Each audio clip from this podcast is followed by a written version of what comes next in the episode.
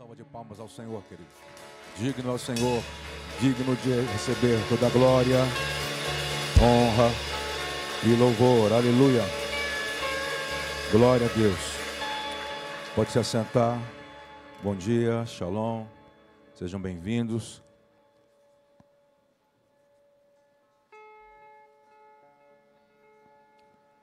Quero ler com você algo aqui que a Cristiane falou um texto.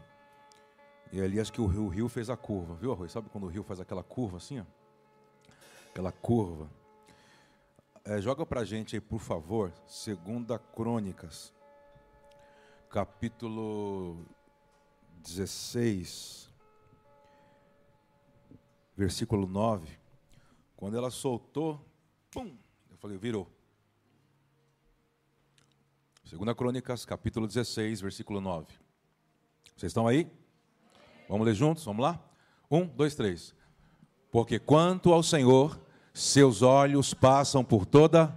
Vamos de novo, vamos de novo, está fraquinho. Um, dois, três. Porque quanto ao Senhor, seus olhos passam por toda. Para o quê? Para mostrar-se forte a favor daqueles cujo coração é perfeito para com. Nisto procedeste Pois desde agora. Anota esse versículo. Anota esse verso. Anota isso aí. Você precisa anotar isso aí. Isso é um segredo. Ela veio falando ali, eu vim ouvindo, né, escutando. Qual o ambiente que o Pai está modelando aqui, o que está operando sobre, sobre as nossas cabeças, né? Quando ela soltou esse. É, ela, ela, não falou o versículo, mas na hora eu lembrei dele. Falei, rapaz, isso está em crônicas, eu tenho que achar agora. Porque, por exemplo, é, esse verso que nós acabamos de ler, ele revela, por exemplo. Uh,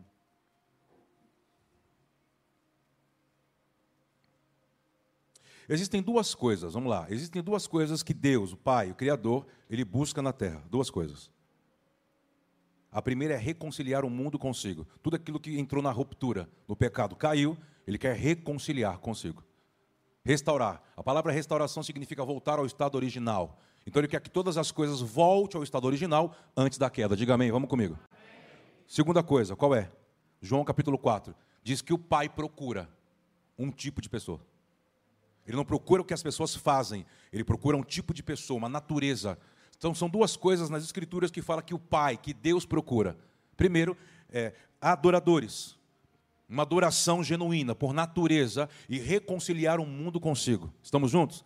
Por isso que quando você lê esse texto, que os olhos do Senhor percorrem toda a terra. Volta lá para a gente de novo, por gentileza. Olha lá. Por quanto, porque quanto ao Senhor, seus olhos passam, vamos ler comigo, por toda, para fazer o quê? Para mostrar-se forte a quem? A favor daqueles cujo coração é perfeito para com ele. Segura. Então volta para cá. Então olha só o que está dizendo. Os olhos do Senhor, a presença dele, vai pro, não é de Yeshua, do Pai, vai passando, procurando. Quando ele encontra, mas ele encontra o quê? Esse tipo de pessoa que ele está procurando em um caminho. Ah, é. Porque eu, eu, vejo, eu vejo algumas expressões, vou explicar aqui, que vai passando muitas coisas na cabeça, eu tenho que tentar organizar a ideia aqui. Por exemplo, vamos buscar ao Senhor, a presença do Senhor está para aqueles que têm fome, que têm sede. Aí parece que a presença de Deus, ela se limita apenas em um culto, uma reunião, que as pessoas foram tocadas, receberam profecia, ou receberam o, o tal do power, o power de Deus. Já viu aquelas coisas? Pois é. Eu acredito que pode ser, mas não é só aquilo. Deus não pode ser só isso. Deus não pode só ser um impacto em uma reunião, em uma pregação, em um estudo, em uma experiência mística, em um sonho, em alguém orou por mim, em alguém profetizou. É só isso? Deus é só isso? Não, ele disse: quando você acha ou você determina a forma de Deus, você já se tornou o homem mais miserável. Que sentido? Você não vai conseguir ter acesso à largura, à grandeza, à profundidade de quem Ele é. Você já se tornou mais miserável que você é limitado. Ele diz: Eu nunca vou dar monopólio de quem eu sou para você. Por quê? Você tem limites. E você acha que eu sou isso aí. Eu não sou isso aí. O que você está querendo dizer? Por exemplo, eu estava conversando com o Clésio essa semana, acho que foi isso. E falei o seguinte: que há uma expressão equivocada que, nossa, o exemplo, né? aquele culto foi maravilhoso, nossa, aquela experiência, aquele dia no tal lugar, aquele dia. Ok, ok. Mas a grande questão é que a presença de Deus ela não pode ser consumida como fosse um sanduíche. Ou quando você está com fome e querendo, eu quero uma massa, eu quero. Não, a presença de Deus não, é, não pode ser consumida assim. Como a presença de Deus é consumida? Na verdade, a presença de Deus ela não pode ser consumida. Como assim? Ela consome você com a sua jornada de vida. Como assim? Ela consome você quando você o busca de todo o coração.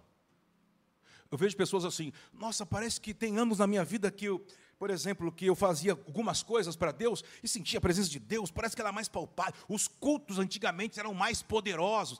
Não é que para mim os cultos antigamente eram mais poderosos. Eu acredito que, conforme você vai crescendo e vai dando lugar para a presença de Deus encontrar e se desenvolvendo no seu interior, você, o Pai vai se deixando ser achado por você em territórios que você não conhecia, tirando você do misticismo, que Deus é o, ele está aqui porque eu tenho sentir. Sabe aquela coisa? Deus está aqui porque eu senti, eu senti um arrepio. Eu falo assim, caramba, Deus vai se limitar só a isso? Porque o que você sente não te transforma. Porque o que você sente está ligado ao tato, cinco sentidos: tato, cheiro, olfato, entende? Cinco sentidos. Mas o que te transforma não é o que você é tocado, é o que você é reconhecido. Romanos 8 diz que o teu espírito reconhece a essência, reconhece, e quando ela reconhece, a fonte se rende. Aba. Nada mais importa. Esse negócio de só ser tocado por fora, eu senti, eu senti, legal, continua sentindo, mas seja transformado. Esse negócio que quantas pessoas você já ouviu? Eu senti, eu falei, eu profetizei, Deus falou comigo. Desenvolveu o quê? Tocou o quê? Cooperou com o quê? Com o desenvolvimento. Não estou falando de igreja evangélica. Porque às vezes quando fala-se de Deus, de experiências com Deus, limita-se limita é, Deus a cultos é, reuniões, experiências místicas. Eu sonhei, eu fui no monte. Deus não é isso. Isso é uma das faces de Deus. Se Deus tem mais, vamos falar só de sete espíritos, para não te escandalizar com 49. A igreja evangélica só dizia que só tinha um. Quando a gente fala sete, se escandaliza. Mas a gente falasse que 49 espíritos. Danou. O que eu estou querendo dizer? Vamos lá, o que eu estou querendo dizer? Não sei, vamos lá. Eu sei. Tem um texto em Jeremias, bastante, é Jeremias 29, eu acredito eu. 29, bastante conhecido, do versículo 10, acho que em diante. Pessoas dizendo assim: Eu busco a Deus, eu busco a Deus, mas parece que eu não encontro. Eu quero ouvir, eu, eu busco ouvir a voz de Deus e parece que eu não consigo ouvir a voz de Deus. Olha esse texto aí, vamos ler juntos. Eu acho que vai começar a abrir uma temporada para você. Porque se nós ouvimos da Cristiane aqui que a presença, quando ela se revela, é porque você se re, ela encontrou reverência. É, vamos lá. Porque assim diz o Senhor: certamente, passados 70 anos em Babilônia, eu vos visitarei e cumprirei sobre vós a minha boa, tornando a trazer-vos, ok, uma palavra sobre o tempo ali da dos 70 anos da Babilônia, cativo e voltar. Vamos lá. 11, vamos juntos. Pois eu bem sei os planos que estou projetando para vós, diz o Senhor. Planos de shalom e não de mal, para vos dar um futuro e uma esperança. Ótimo, presta atenção. Está falando sobre o futuro, aquilo que está vindo. Não, não fique focado apenas no que está rolando agora. Então me invocareis, e ireis e orareis a mim, e eu vos Presta atenção aqui, a partir daí agora. 13. Eis e me achareis quando me buscardes. Olha o que ele vai falar no 14. Segura. Tem um segredo de crônicas que nós lemos. Os meus olhos percorrem toda a terra. Volta, volta para o versículo lá, projeta para a gente. Os olhos do Senhor estão passando por toda a terra para encontrar um tipo de coração. Não é o coração ofendido, nem injustiçado. É um coração que sabe o, único amor. O mundo, presta atenção, tem duas fontes de amores. Escreve isso, anota e você vai estudando na sua casa. Existem duas fontes de amor. Qual é a primeira? Amar a Deus sobre todas as coisas. Se eu consigo amá-lo, eu vou conseguir servir o meu irmão. Ponto. Eu organizo o amor dele na minha vida. E os outros amores são realocados. Mas qual a outra fonte de amor? 1 João diz isso. Que diz que quanto mais você tem, mais você quer, pela soberba da vida, pela concupiscência da carne. Esse tipo de amor, você é o centro. Você quer ser servido. Você quer. Não existe mais ninguém além de você. Ele diz: defina os amores. E qual desses amores te alimenta? Quando você definir os amores, eu vou te dar clareza. Se você entender quem eu sou, eu vou te encontrar. Que caminho é esse? Caminho dos adoradores. O Pai diz que quando ele diz ele passeia os olhos sobre a terra, eu diz que ele tem um caminho que ele faz. Tem um caminho que o Pai faz.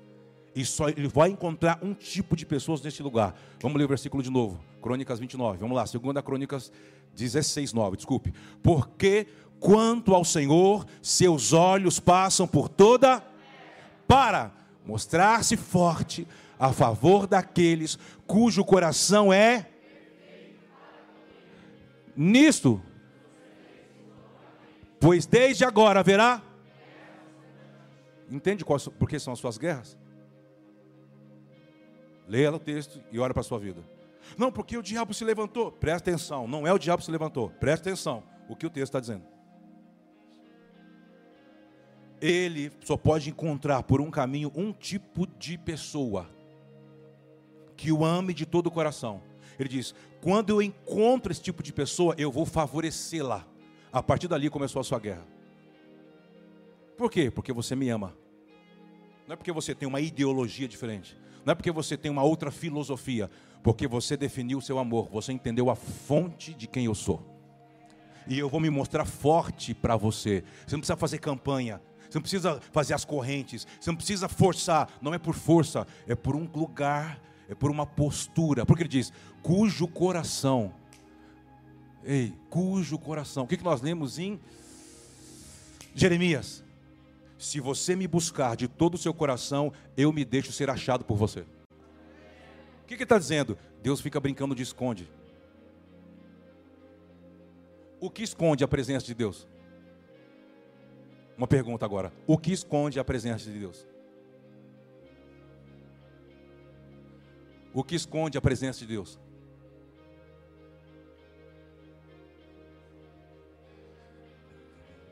Tempo.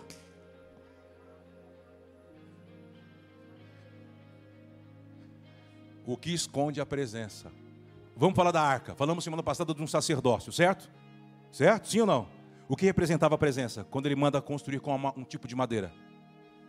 A arca. Certo? Sim ou não? Não era lindo os nós, os nós da madeira? Sim. Mas o que, que ele mandou cobrir? A madeira com o quê? Com o ouro. E o ouro significava o quê? A glória. O que esconde a presença? A glória que você está querendo dizer? Eu estou querendo dizer que um sacerdócio que não gera glória não tem a presença. Por quê? A presença, ela está por detrás da glória.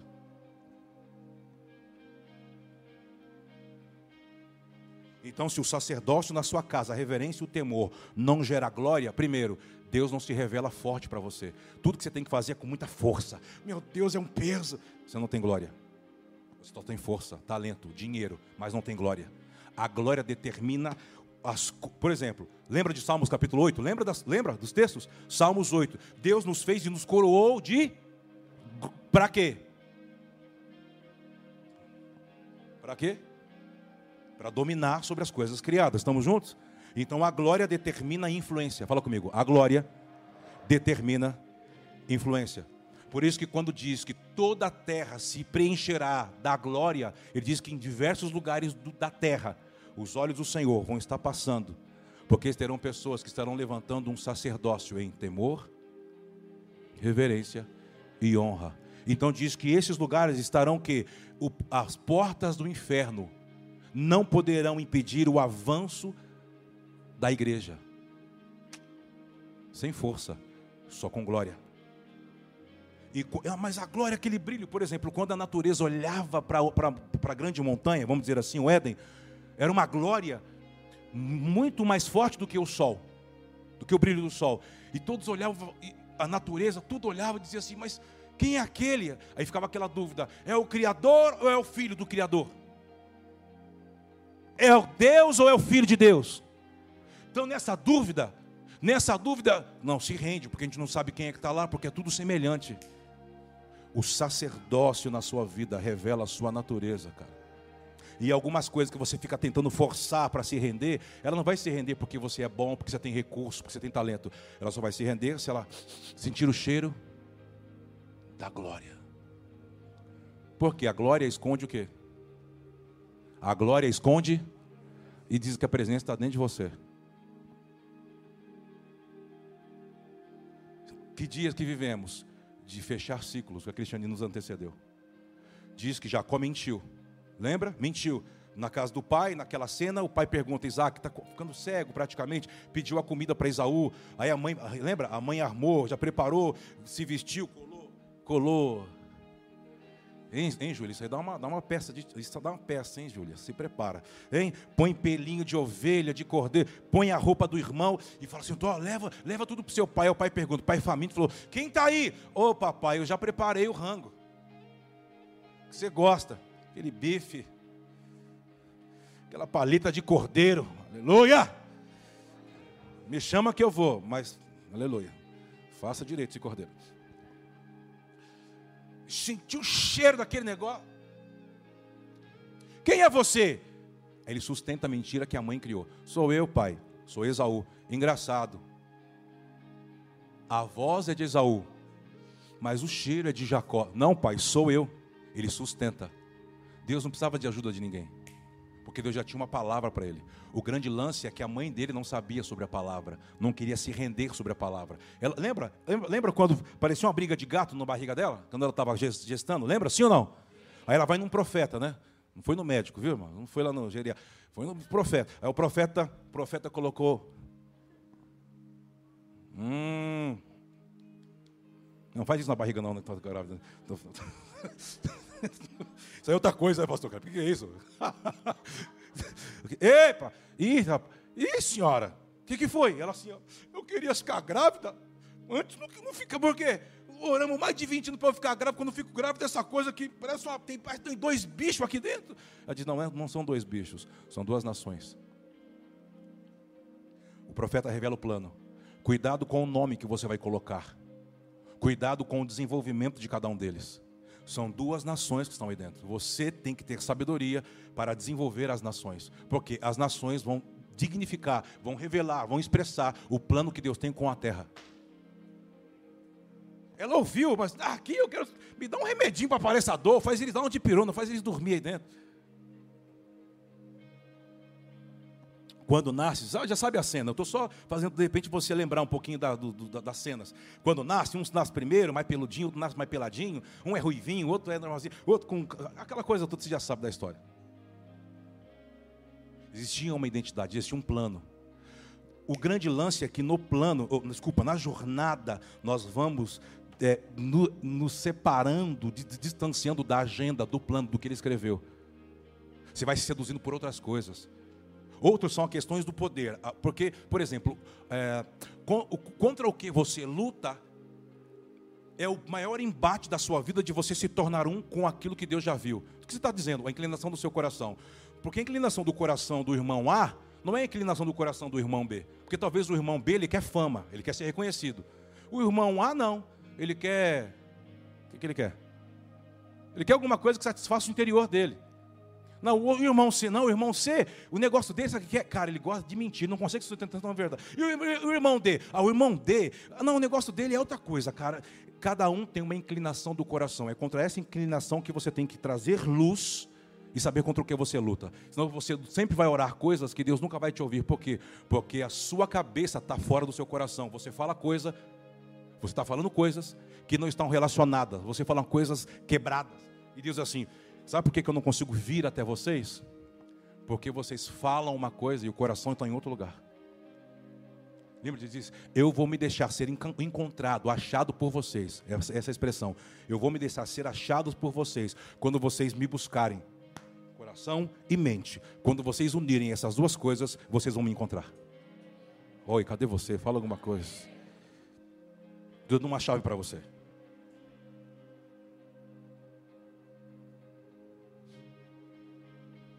A mãe sustenta a mentira. Ele vem e fala: Não, papai, sim, sou eu mesmo.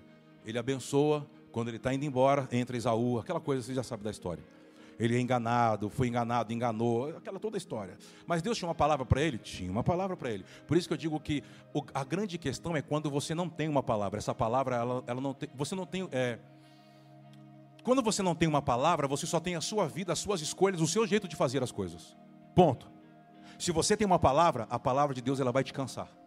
Ela vai deixar você ir se bater e ela vai começar a te frustrar. Quando, quando ela começar a pensar, e se eu, deixo, se eu permitir acontecer isso aqui, eu perco ele. Hum, mas isso der certo, aí eu não consigo trazer de volta. Ah, então, aí acho que ele comanda, dá um comando para os anjos. Ó, os anjos das frustrações. Ministério das frustrações. Ministério evangélico da frustração. Começa a fazer tudo errado. Não, mas aí acho que os anjos falam assim, mas Senhor, ele investiu muito. Olha o que está vendo. Frustra tudo. Que ele perca, que eu ganhe. mas Deus é assim. Se para ele ter você, você terá que perder, quero dizer uma profecia que não é uma profecia.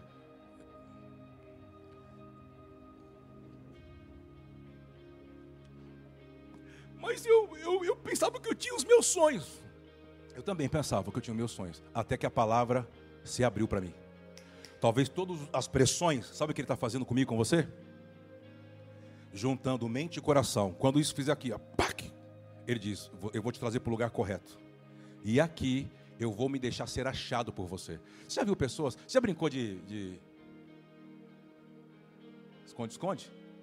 Procura, procura, não acha, procura, aí começa a brincar. Ei, você vai para um lado, vai para o outro. Começa. Deus está assim, preste atenção. Ele está em um lugar que a glória é a cortina. Glória é a cortina.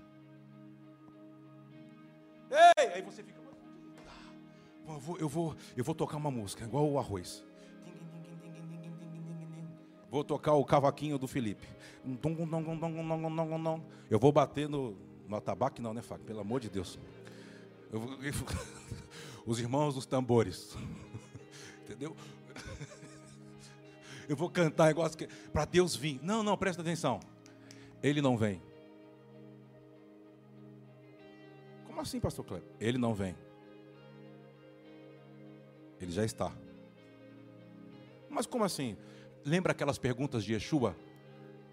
O que, que o povo diz que eu sou? Ele, era uma pergunta para saber se alguém tinha visto por trás da cortina. A cortina era o corpo. E Elias, Jeremias, ele diz: graças a Deus, ninguém sabe. E vocês? Aí ele fica assim: e vocês? Você sabe quem eu sou? Aí eles assim, ó. Aí todos dão um passo para trás. Hum. Aí um doidão fala assim, ó. Acho que um doidão teve coragem. Você não é só o Messias.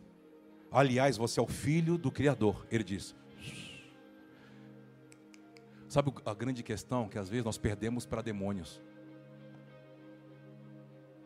Porque diz que em alguns lugares que ele chegava, os demônios sabiam quem ele era.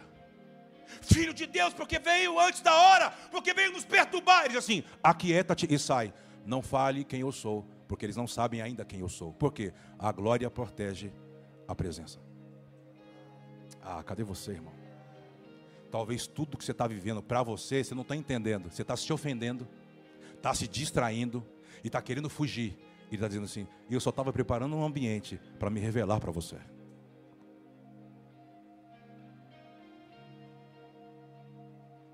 Ah, você está aqui, irmão. O que você está querendo dizer? Não adianta você querer buscar do seu jeito. Ele decide a quem ele vai se deixar ser achado. Eu brinco de esconde-esconde lá em casa, já brinquei com as crianças. Eu não me escondia, né, irmão? Você acha que eu me escondia? Eles procurando assim, ó, procurando. Eu me escondia, eu estava aqui assim, ó. Ai, não vai achar, não vai achar. Eu falando. É o próprio Deus fazendo isso. E você se ofendendo. Porque eu perdi. Deus prometeu, não cumpriu. Eu fui para um lugar, semeei e não prosperei. O outro falou que eu não queria ouvir. O outro mandou mensagem assim: Eu te, eu querendo quebrar as suas esferas para fazer você ver o que você nunca viu, porque você me limitava a uma experiência mística, a falar uma língua que ninguém entende, a ter um sonho que só você discerne, a colocar palavras na minha boca que eu só falo para você, ninguém entende o que você fala. Eu estou querendo fazer o que? Eu estou querendo abrir um território para você conhecer a largura, a altura, a profundidade, quem eu sou em áreas que você não sabe aonde eu estou. E como isso, como eu acesso? Perca a sua vida. Esse seu jeito de ser, não tem como você entrar aqui. Cadê você, irmão? Você está aqui. Quando isso vai acontecendo, aí é como fosse assim, cara. Você começa, você está achando que você está é, buscando. Eu vou jejuar para buscar a Deus. Não, eu vou preciso ouvir a voz de Deus. Ele diz: Não pode ser. Não jejue então de alimentos. Jejue da inclinação do seu coração. Jejue de devorar o seu irmão quando você quer falar mal dele, ou pensar mal dele, ou deduzir sobre ele. Jejue disso. Jejue de coisas que vai te transformando, que você vai se humilhando, que você vai se aquebrantando, e aquilo vai trazendo o quê? Nossa, engraçado, porque parece que eu estou sentindo mais reverência de Deus sem buscar santidade. A questão é que, na verdade, a reverência vai te tornando santo. Você não precisa forçar para buscar a santidade. Buscar santidade sem reverência é tempo perdido. Você vai cair e vai ficar mais frustrado, vai ficar com vergonha de sentar aqui, olhar nos olhos, vai embora por isso, se for para aprenda a começar a reverenciar. A reverência vai começar a impartir com você santidade. O que é santidade? Pertencimento. Ele começa a fazer você entrar à presença dele e começa a fazer você perceber ele em lugares que você nunca imaginava que ele estaria.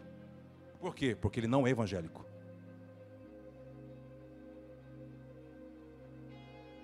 Deus não tem uma forma. Qual é a forma exata? Yeshua. Deus não tem forma. Então ele achou uma forma, o corpo, incorpora. E todos que olharem para você verão, me verão. Eles terão que entender isso. Você está aqui? Diga amém. Eu abençoo você. Em que sentido? Crie reverência no seu interior. Reverencie a presença de Yahweh. Reverencie. Se ele começar a encontrar, presta atenção. Você começa a buscar. O buscar é reverenciar. O buscar é aquilo que você fazia, que não gerava mais constrangimento, talvez hoje já gera. Fala assim, engraçado, eu falava isso antigamente, parece que era normal, parece que eu falo alguma coisa e me. Sabe o que está dizendo? Eu estou tornando você reverente à minha presença. Por isso que falar o que você falava agora não cabe mais. Pensar o que você pensava agora não cabe mais. Ter atitudes que você tinha não cabe mais. Agora não é mais só você prometendo, a presença ela já está te atraindo. O que está acontecendo? Ela está se deixando ser achada por você sem você ficar, onde está? Cadê a presença? Eu vou fazer um 24-7, eu vou fazer uma sala de oração. Ele diz: você pode fazer a sala de oração, você pode fazer 24-7 e não se tornar o que eu espero, você nunca vai me encontrar. Você vai falar de experiências, mas eu nunca vou deixar você me ver.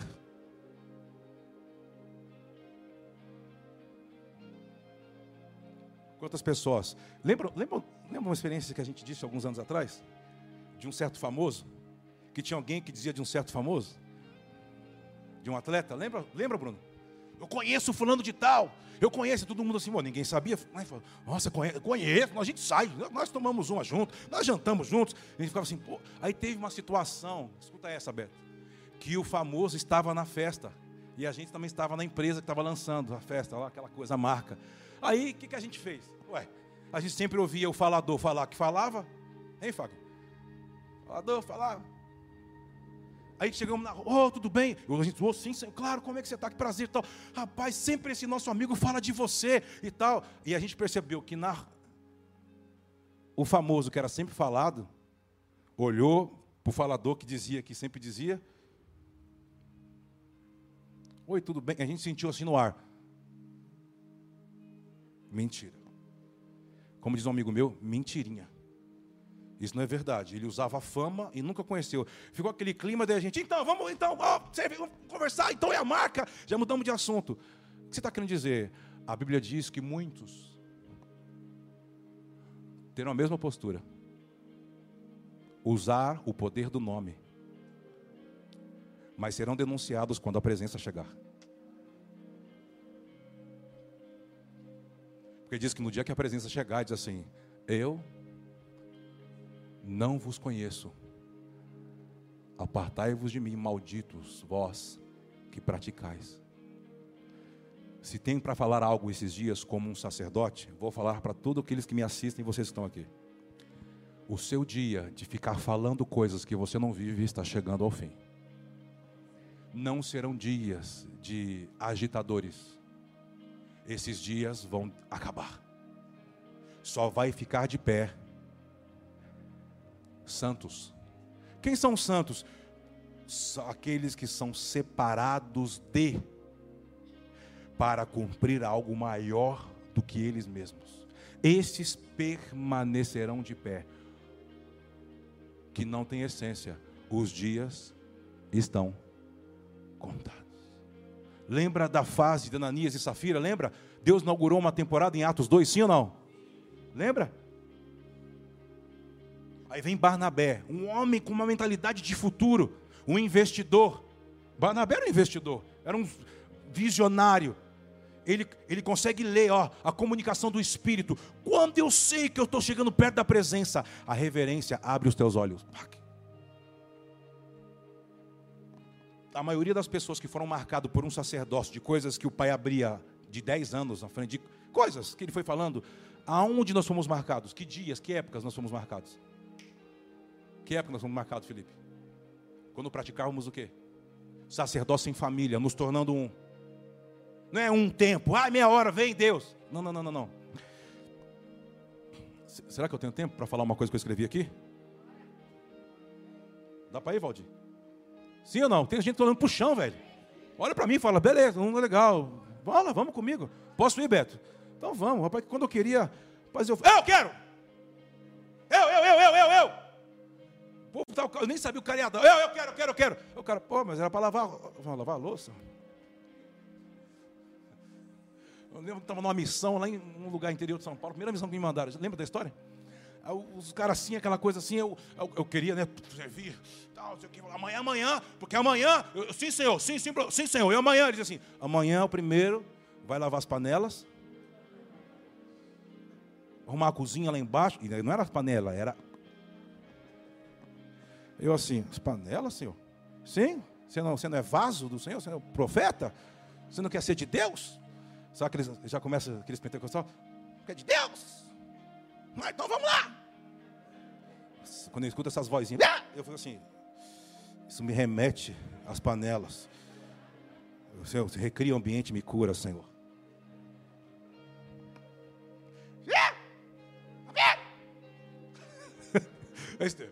Lá vai eu lá aquelas panelas, cara, e areia, isso aqui, areia, até uns e meio, nada. Aí eu acabei e falou assim, pastor, agora eu posso, posso evangelizar? Faz a comida, eles estão chegando. Comida, senhor? Comida? Mas fazer, fazer comida? Já aconteceu para vocês? Que tristeza. Só final, vou contar só uma parte que hoje não dá, o tempo está avançado. O, o, feijão ficou verde, irmão. Viu, Márcio? Em homenagem a você. Todo mundo que comeu, todos os missionários, não foi muito legal.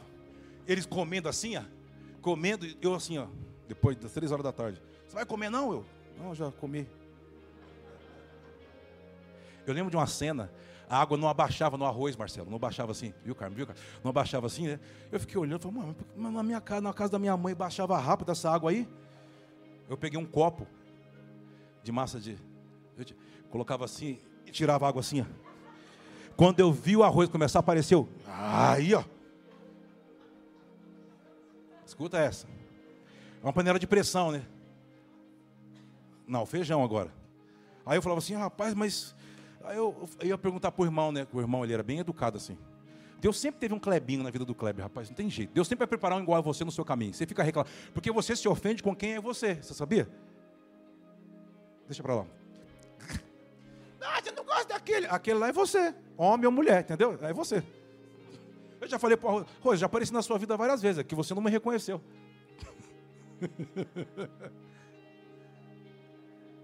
Feijão, aquela coisa, eu ia perguntar para ele assim, ô oh, pastor, os temperos, ele falou assim, eu não vou te falar de novo, rapaz.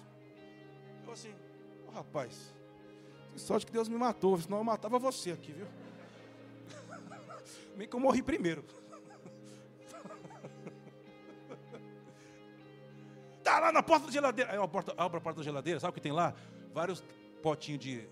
É, daquela maionese que os crentes falam que é Helmas, que o, irmão, o homem vai para o inferno. Sabe aquelas loucuras de crente? Sabe aquelas loucuras de crente, aquelas besteiras?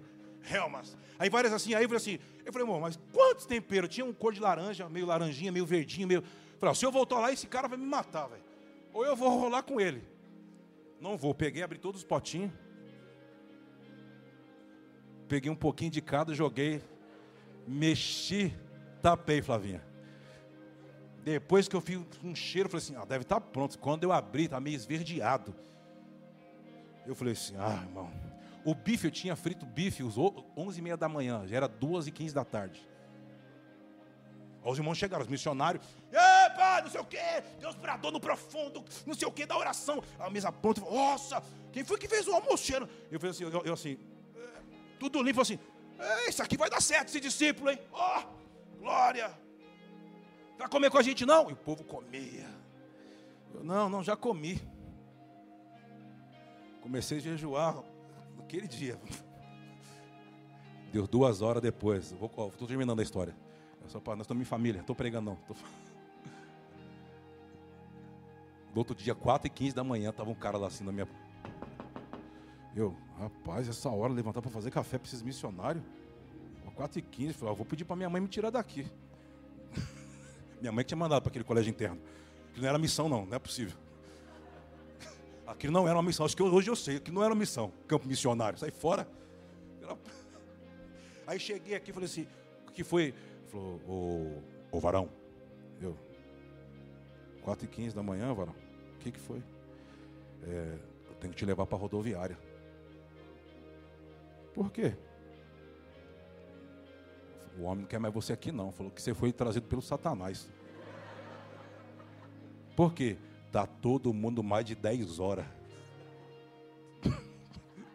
Evacuando.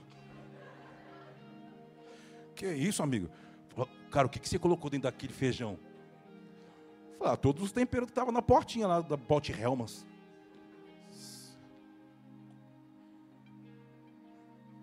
Minha primeira missão. Durou menos de 24 horas.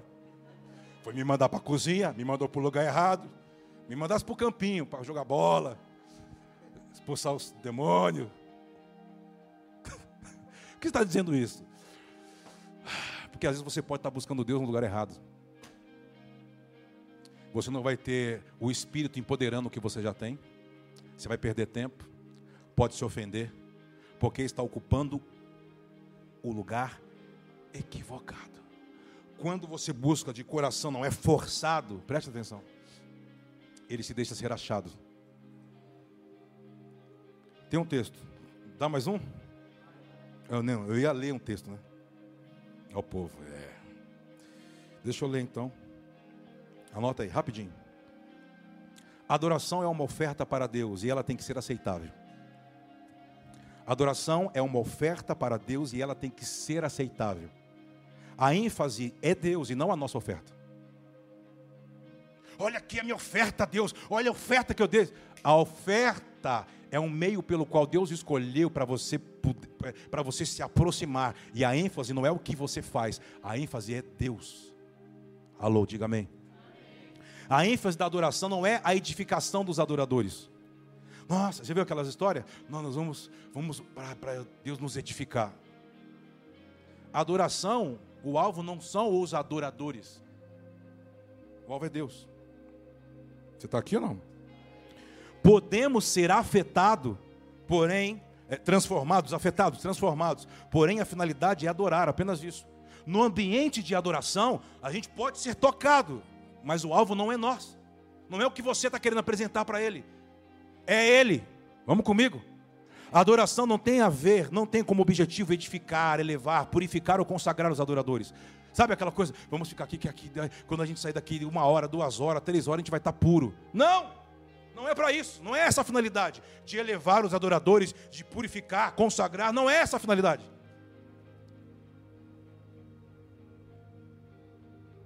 Porém, é impossível que essas coisas não aconteçam no momento da adoração. Mas essa não é a finalidade. Você está aqui? Vou continuar lendo. Hein?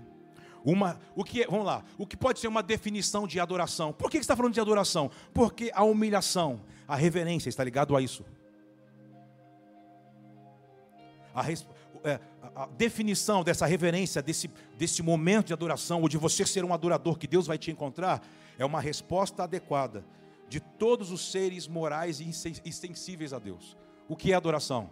É uma resposta adequada de todos os seres morais e sensíveis a Deus. Você é um ser moral? Oi? Você é um ser moral, sim ou não? Sim. Sim. Nós não somos os únicos adoradores de Deus. Você crê nisso ou não? Você crê? Nós não somos os únicos adoradores de Deus. A adoração não se restringe aos seres humanos.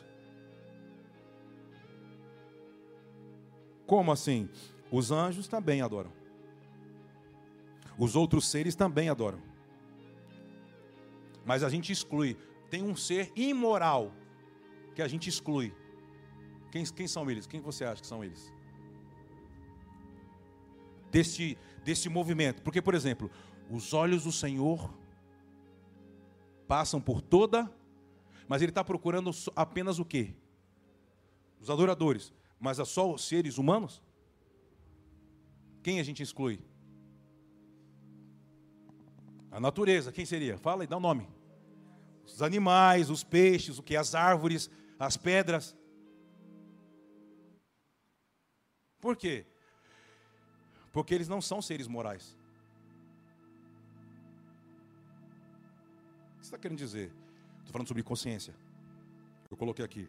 Logo, esses seres não adoram a Deus, mas todas essas criaturas louvam a Deus. Quando você olha para elas, fazendo o que elas estão fazendo, elas não adoram, porque adorar é uma capacidade de uma consciência mas aquilo que eu executo e onde eu estou, no lugar correto, fazendo corretamente o que eu tenho que fazer, isso louva, glorifica ao Criador. Você está aqui, diga amém. Está entendendo? Quando você olha para aquelas, aquelas, aquelas paisagens, aquela, meu Deus, e fica assim, Deus existe. Você não fala isso? Glória a Deus, não é assim? Glória. Mas a pedra está falando?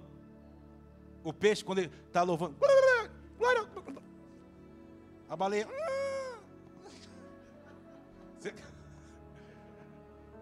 Do que você está dizendo? Elas não fazem isso em obediência de consciência. Elas fazem porque tem que fazer. Mas elas têm consciência que ao fazer aquilo, elas estão reverenciando alguém. São imorais. Todos os seres criados foram feitos para refletir a sua glória. Porém, por isso louvam a Deus, mas não fazem isso de maneira consciente. Joga aí para gente. Salmos. É se é logo agora eu esqueci esse salmo. Vê se é 96.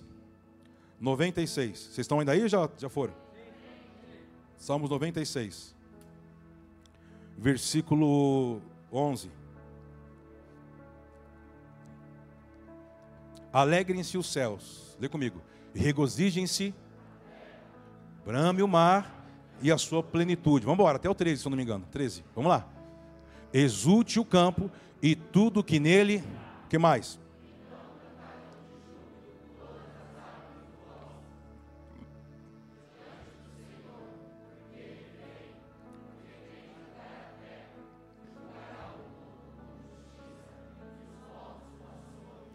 Guarda isso. Aí você anota, você gosta de relacionar textos, Romanos 8, do 18 ao 22. Aquela parte, você vai ver bem no livro que nós escrevemos também sobre que a natureza aguarda com grande expectativa a manifestação, certo? Lembra disso? Sim ou não? Só uma curiosidade, você gosta de curiosidades. Você gosta de curiosidade? Gosta ou não? Oh, não, para mim eu quero receber de Deus, pastor Cléber. Curiosidade. A maioria desses animais, a grande maioria, são para não falar todos, somente as aves, o canto delas é um canto menor, uma nota menor. Por quê? Porque diz que eles estão aguardando uma liberdade para que o canto se torne uma nota maior, na escala, uma nota maior. Por que nota menor? É um canto de gemido. Por isso que ele diz: o papel dos filhos de Deus é muito mais importante do que vocês possam imaginar. Mas se vocês começam a perder por consciência o que os imorais fazem por louvar, porque tem que fazer, vocês se tornam os mais miseráveis de todos os homens. O que Deus está dizendo? Eu quero revelar a minha presença. E o que você está disposto a fazer para ser escolhido por Deus. Preste atenção. O que está querendo dizer? Deus, ele só se deixa ser achado se primeiro ele te encontrar. Vou falar de novo. A presença só se deixa ser achada se primeiro ele te encontrar. E às vezes até hoje ele não, se, ele não te encontrou. Você está presente, você vem a lugares, você fala as coisas, mas ele ainda não te encontrou. Se ele não te encontrou, ele não deixa você achá-lo. Ele se esconde para você. Aí você, não vou forçar, eu vou no monte, eu vou fazer aquilo. Diz assim: Nós não somos ministrados por obras. Se você entender quem somos e o que você tem que se tornar, nós nos deixamos ser achado por você. Por quê? Porque já encontramos você com todo o coração, nos amando, reverenciando, se rendendo. Diga amém. Tem algo aqui. Espera aí, tem algo. Eu vou lembrando as coisas por pedaço, né? Tranquilo, meio-dia. Ah, o que eu poderia colocar para você aqui? Eu queria ter tempo para falar para você sobre a luz mas não vou ter tempo para falar. Ah. Peraí. Joga para mim Provérbios, bastante conhecido. 25, 2. 25, versículo 2. Bastante conhecido.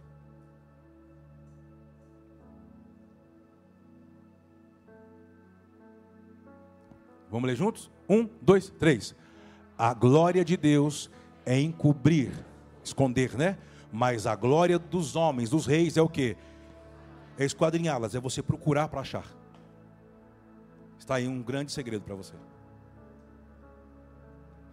Enquanto você fica se aproximando a Ele apenas por necessidade, por ofensa, por busca de alguma coisa, Ele diz: Eu não preciso me revelar para você. É melhor você lidar com o poder do nome que eu tenho. Você vai precisar. A influência do meu nome. E eu estou vendo que você não está preocupado com quem eu sou. Só, você só está preocupado com aquilo que eu posso fazer, realizar por você. Então eu vou ser isso para você. Mas não diga que isso sou eu. Não diga que isso sou eu. Lembra aquela, aquela, aquela conversa de Moisés com o Senhor? Lembra? O Senhor disse: Eu vou enviar anjos e vocês vão conquistar, vão possuir. Ele disse: Se o Senhor não for, eu não vou sair daqui.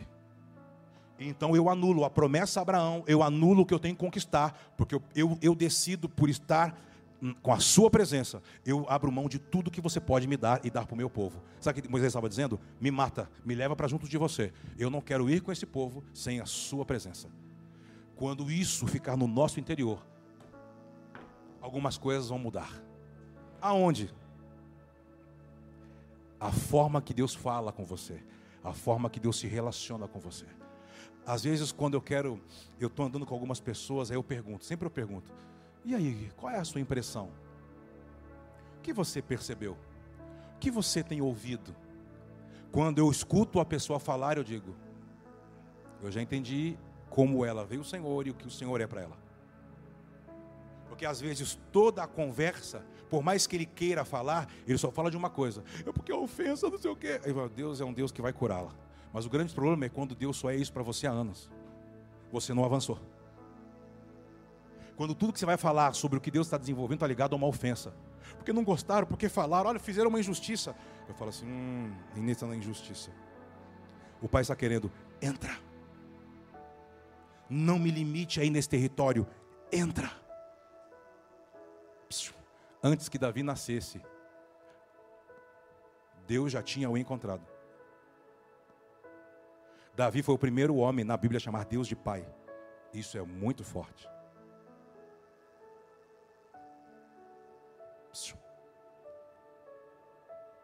Quando Deus fala para um profeta, vai a uma cidade, e você vai encontrar alguém que vai substituir Saul dentro de uma casa. Samuel estava indo encontrar o que Deus já havia achado.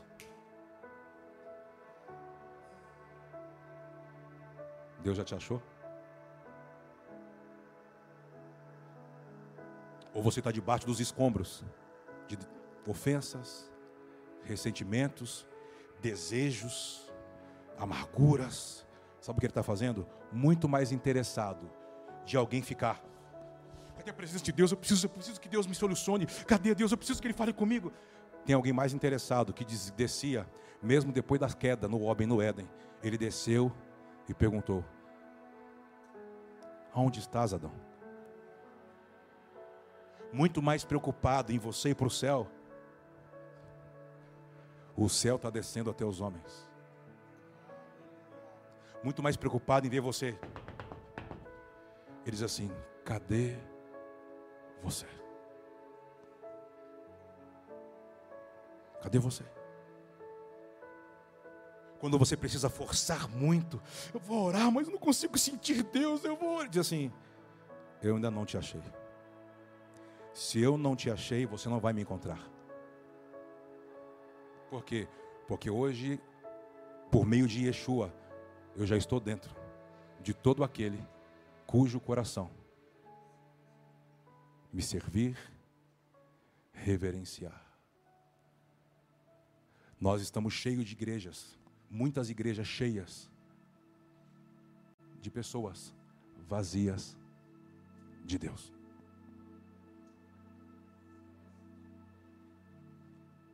Fala com Ele. Talvez não tenha muito mais o que falar para você agora, mas talvez agora você pode se deixar ser achado por Ele. Se for de todo o seu coração.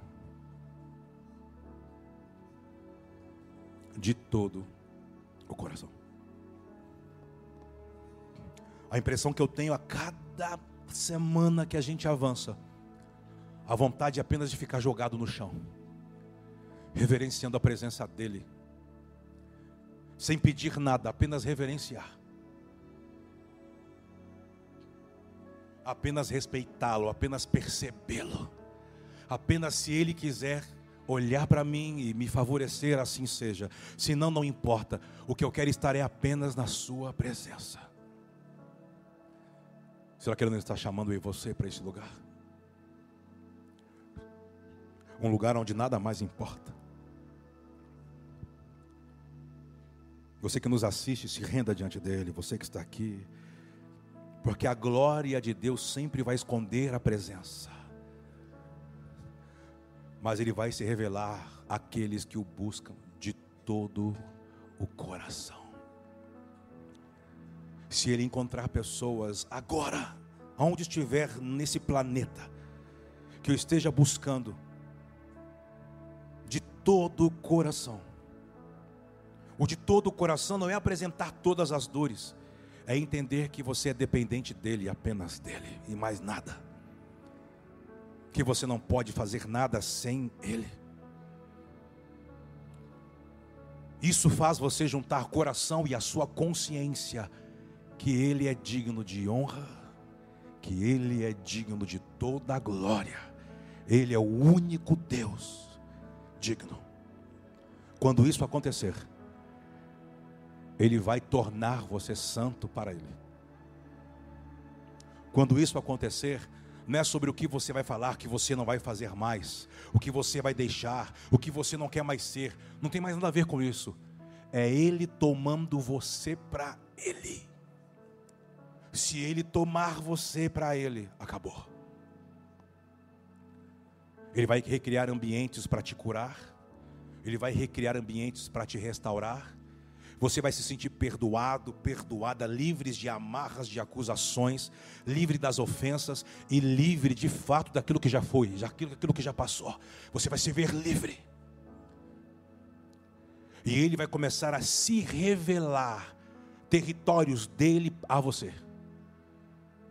Eu não sou só uma experiência mística. Eu não sou só uma experiência de sonhos. Eu não sou apenas o território profético você vai conhecer o Espírito, ou as faces dos Espíritos do Criador. Você vai, você vai conhecer territórios, Ele atuando em você. Você vai entrar por um caminho que só Deus está lá. Isso é loucura.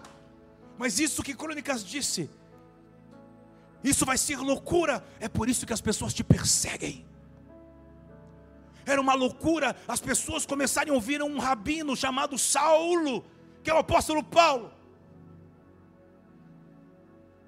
Eles ouviam ele falar de algumas experiências, mas não suportavam Paulo falar sobre a visão celestial. Sabe por quê? Porque ouvir alguém falar da visão celestial é assumir que você está fora do plano. Isso ofende as pessoas que não estão dentro. Por isso que o Senhor cure, nos cure, nos restaure, nos ative, para que possamos ter compreensão do plano de Deus e da agenda de Deus, ao ponto que você vai começar a vislumbrar o que está vindo ele vai te livrar daquilo agora que ainda te prende, daquilo que já passou, que ainda te machuca, que ainda te ofende. Você vai estar livre dessas coisas. E quando você começar a pregar, você vai pregar conhecimento bíblico. Você vai falar sobre a visão celestial. E a visão celestial define quem está dentro e quem nunca esteve dentro. Esta é a mensagem que ofende as pessoas. Nós queremos estar dentro, Senhor. Fala para Ele, fala com Ele, de todo o seu coração, você que nos assiste. Ajuste os amores no seu interior. Seja o melhor sacerdote da sua casa, se você é casado. Para de humilhar sua esposa. Para de tratá-la como qualquer coisa, como um instrumento sexual que tem que te dar prazer do seu jeito, que essa promiscuidade desapareça dos casamentos, dos leitos, que os seus leitos seja santo. Mulheres, sejam as melhores mulheres que sabedoria que edificam suas casas, seus lares, com marido, sem marido, com seus filhos, seja o que for, seja a melhor mulher de Deus para essa geração, cheia do Espírito Santo.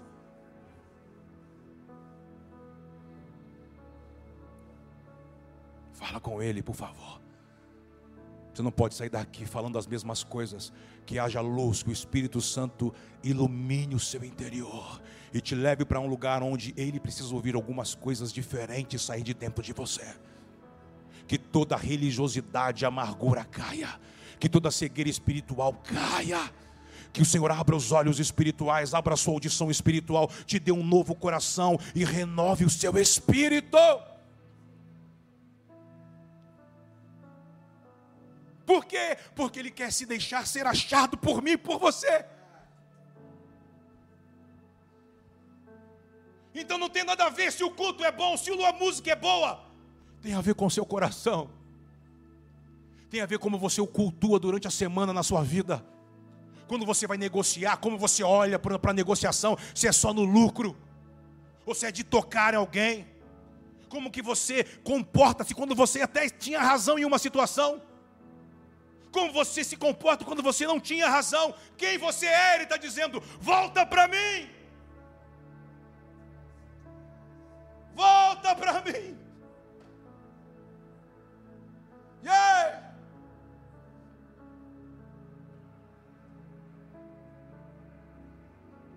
Yeah, yeah. O pai está procurando os seus filhos. O Pai está procurando quem tem uma postura de coração. Aqueles que têm características de Romanos capítulo 12, a postura de se entregar como sacrifício vivo todo dia. São esses que ele procura. Quem é que ele procura? São aqueles que têm a postura de coração, querido. De Romanos capítulo 12, que todos os dias se entregam como um sacrifício vivo. A oferta não pode ser morta, a oferta agora é você. É aquilo que ainda está vivo, que estraga a sua família, que estraga as pessoas que estão ao seu redor, que não coopera para aquilo que Deus quer fazer por meio de você. Mata, morre, se entrega. Eis-nos aqui, Yahweh. Eu só posso invocar o nome se eu estiver em um lugar por isso que Adão levava o seu neto para um definido lugar, perto da montanha, onde os anjos adoravam a ele dentro do jardim. Em uma determinada época da festa, quando a presença entrava, e ensinava para o neto: escute esse som, Enos. Isso tem uma origem, Enos. Isso tem um lugar, Enos. Que lugar é esse, vovô? Um lugar que eu fui criado com a sua avó. Um lugar onde ele entrava. Um lugar onde nós desfrutávamos. Onde nós conseguimos ver por detrás da glória. E nos tornávamos aquele lugar gloriosos como ele é. E o neto ouvindo o seu avô falando sobre a presença da glória.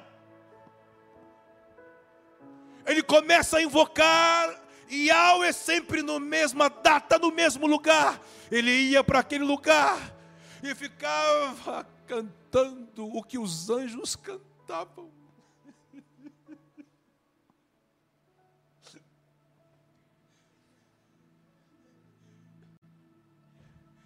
Santo, Santo, Santo, Santo.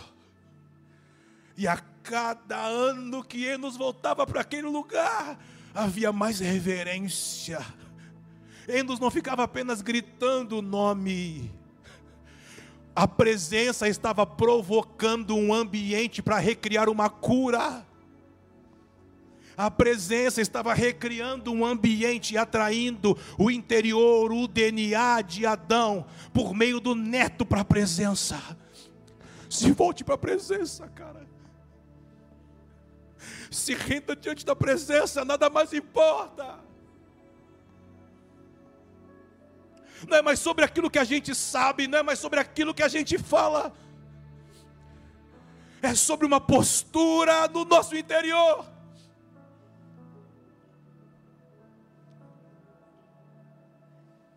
Então diz que Enos invocava o nome.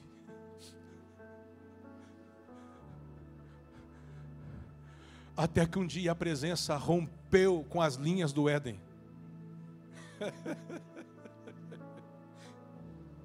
a invocação, a invocação não era um grito, era uma postura de Enos. Fez a presença romper as fronteiras da montanha. E diz que o Pai, o Criador, veio por um caminho e abriu um caminho a um homem chamado Enoque. E diz que Enoque começou a andar por esse caminho.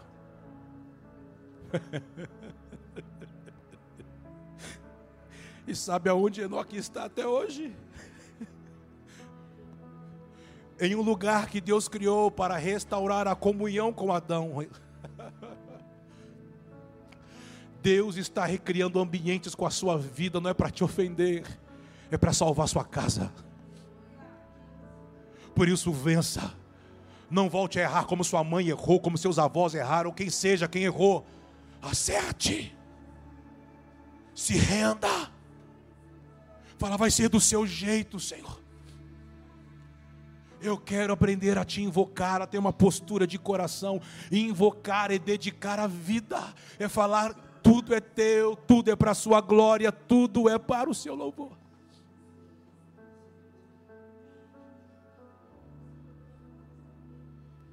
Oh! Fala que você está voltando. Se você o perdeu no meio do caminho por algumas coisas que vieram acontecer. O mais que se importa em estar com você a Ele. É sempre Deus vindo aos homens. Venha o teu reino. É a Jerusalém que desce, não é você que sobe, é Ele que vem. É Ele habitando no meio do seu povo. É Ele habitando dentro da sua casa. Ele habitando em você. Não é visitando, é habitando. Permanecendo.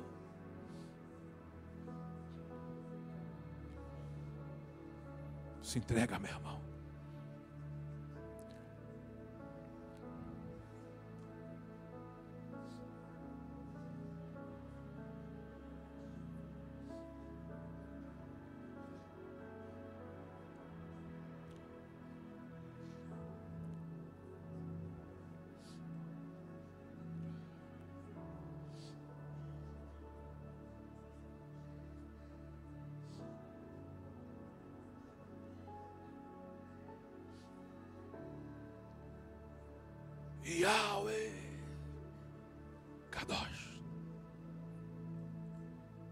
Yahweh.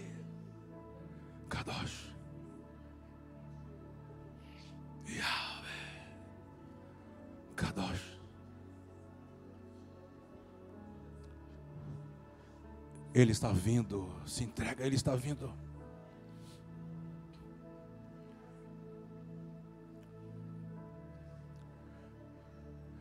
Se declare a Ele como você nunca se declarou a nada e a ninguém. Ele está aqui.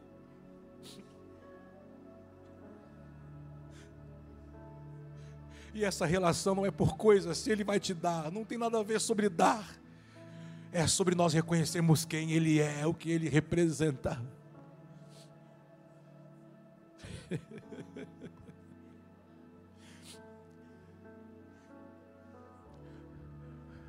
Faça um pacto com Ele, o que não vai mais atrapalhar a relação entre vocês.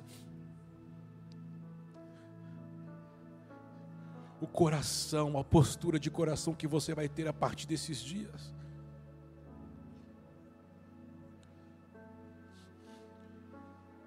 Porque automaticamente, se você cumpre isso com Ele, isso vai se esparramar para as pessoas que você ama, onde você afeta, com quem você trabalha, com quem você se relaciona mas primeiro é Ele. Antes de tudo é Ele, estar diante dEle. Ele busca duas coisas: os seus filhos que têm uma postura de coração no caminho dos adoradores, e por meio desses filhos reconciliar todas as coisas consigo mesmo. Esse dia está chegando mesmo.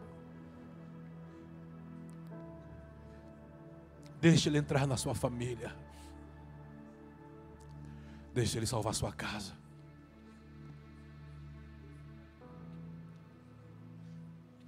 Vença os ciclos que Deus preparou para você avançar. No Val de Jaboque veio a pergunta depois de 22 anos para Jacó: o anjo perguntou: Quem você é? Quando ele falou a verdade, quem ele era, Deus fechou um ciclo na vida daquele homem de mais de duas décadas. E a presença se revelou para ele: Você nunca foi Jacó, você é Israel é alguém que luta com Deus. Lutar com Deus não é lutar contra. É uma luta, como fosse uma luta greco-romana de imobilização. Sabe o que ele está dizendo? Eu vim te imobilizando. Mas a minha luta, o meu treino com você tornou você alguém melhor. Para você aprender a imobilizar as outras coisas que deixavam você inapto. Lutar com Deus e lutar com os homens é você chegar a uma identidade que nada mais vai te resistir. Não é pela sua força, é pelo que você se tornou de dentro para fora. Por isso não é por força nem por violência. É pelo Espírito Santo. Pelo Espírito Santo.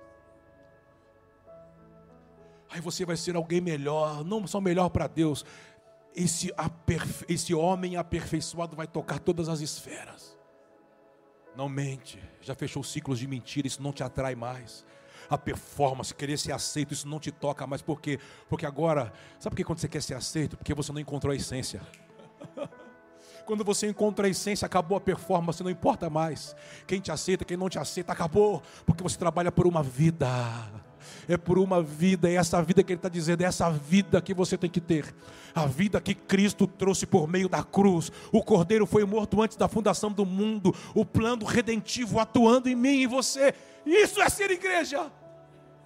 Isso é ser igreja. Que ele está esperando ouvir de mim, de você, da nossa casa? Aprenda a andar em família. Se você nos assiste, você, sabe, tem o cônjuge que nos escuta, faz uma oração, pelo menos uma semana, um culto na sua família, na sua casa. Mas não é culto religioso, cara. Não é ler uma palavra, é dedicar a vida. Essa casa é tua, nós somos teus. Nós queremos nos tornar um com você, para você. Nos ensina, não é sobre o que você sabe, não é sobre o que você acha que sabe, é sobre falar assim: Senhor, nós não sabemos nada. Nos ensina, nos ensina a ser família, Senhor. Me ensina a ser um filho ainda, se moro com os meus pais. Me ensina a ser um marido para mim, meu cônjuge, uma esposa, um melhor pai, um melhor filho. Me ensina a ser melhor para o Senhor. Me ensina a ser o melhor avô. Me ensina a ser o melhor servo de Deus. Um melhor. Me ensina, Senhor. Me ensina. Me ensina. A impressão que eu tenho aqui essa manhã é um altar que ele revelou. Não sei se você vai entender o que eu estou querendo comunicar pelo Espírito, mas a impressão que eu tenho, ele está. É como, por exemplo, alguns homens estavam em alguns lugares e diz assim que ele se revelava e dizia: aqui é um portal, é um altar, oferta-me aqui, sacrifica algo para mim aqui. E esse lugar ficará marcado até que eu volte. O que eu estou percebendo esses dias, ele revelando um altar, um lugar, para que você se revele a ele, se apresente para ele se oferte, se entregue e nós seremos marcados por Ele de todo o coração. De todo o coração. Não tenha pressa, fica com Ele aí, não tenha pressa. Fala o que você tem que falar. Anota o que Ele está falando para você que você tem que praticar a partir desses dias, para você não esquecer.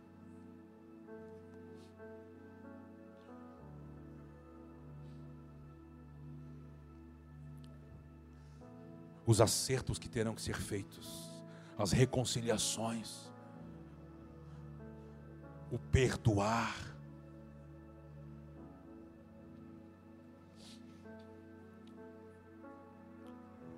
Depois que Jacó passa por esse primeiro processo, logo vem, você é sempre uma coisa atrás da outra, ele reconcilia com o irmão. Deus vem fechando ciclos para abrir novas oportunidades. Se não tiver como fechar ciclos, não tem novidades para você. Não tem nova temporada para mim e para você. Não tem nova estação para mim e para você. Se as coisas de trás ainda estão em aberto. Não tem com Deus esse negócio de a dívida caducar e amanhã, daqui cinco anos, você poder comprar. Seu nome está marcado. A única forma é entender o plano redentivo e o sangue do Cordeiro purificar o nosso nome revelando a nossa verdadeira identidade agora nele, não mais naquilo que fazemos. Não tenha mais plano B. Não tenha mais plano B na sua vida. Ame a Deus acima de todas as coisas. Tenha uma postura correta de coração. Ah, Senhor. Ah, Senhor.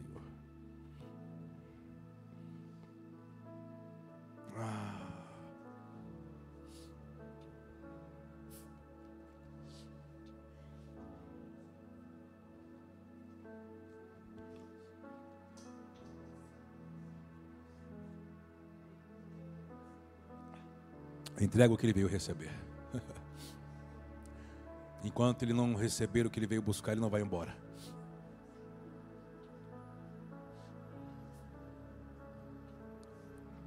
Ele veio receber algo esses dias nas nossas vidas, na nossa casa, na nossa postura.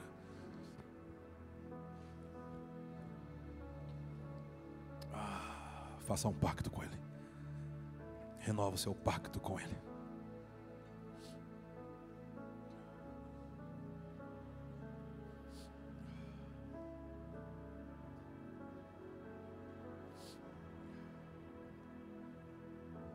Lava-nos o sangue do teu filho Yeshua, o Cordeiro de Deus, Abba. Purifica-nos no sangue do Cordeiro de Deus.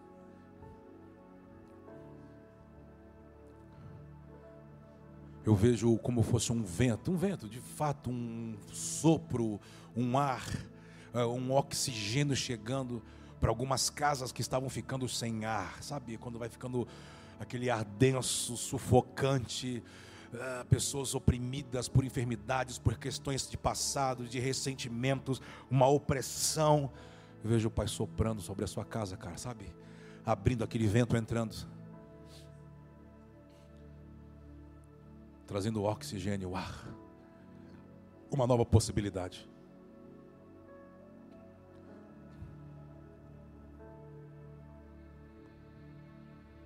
Continue falando com Ele, nós vamos estar aptos aqui para honrar o Senhor nesse mesmo ambiente.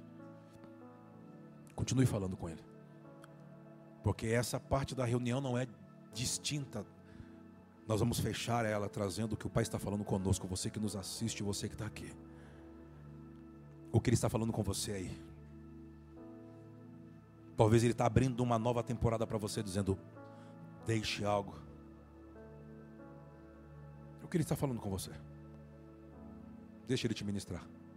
E nós vamos honrar o Senhor por meio das nossas sementes, por meio das ofertas votivas, por meio de votos que você vai trazer hoje, por meio do, daquilo que pertence a Ele, dos dízimos. Vamos honrá-lo. Vamos demonstrar nossa lealdade, nosso amor, amor da nossa casa a Ele, da nossa vida. Você que nos assiste, tem a chave Pix aparecendo para você. Honre ao Senhor.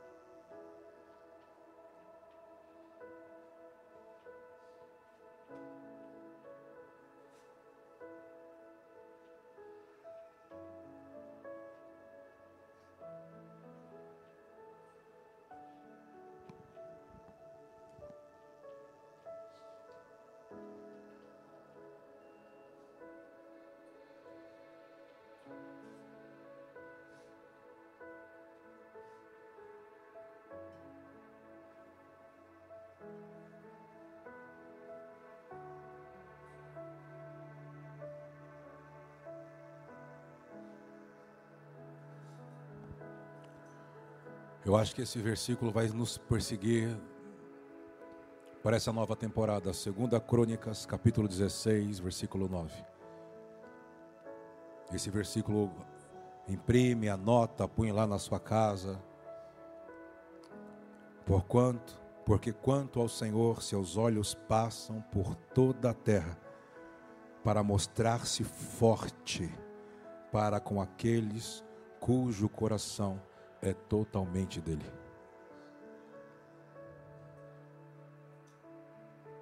Pai, obrigado. Obrigado pela sua graça, obrigado pela sua presença, obrigado por essa família Somos gratos pelas vidas que semeiam, que investem, que acreditam, que são leais ao Senhor. Que os favoreça, Adonai. Que os favoreça em tudo que eles precisam desenvolver. Santifica tudo aquilo que vem nas mãos deles, Senhor.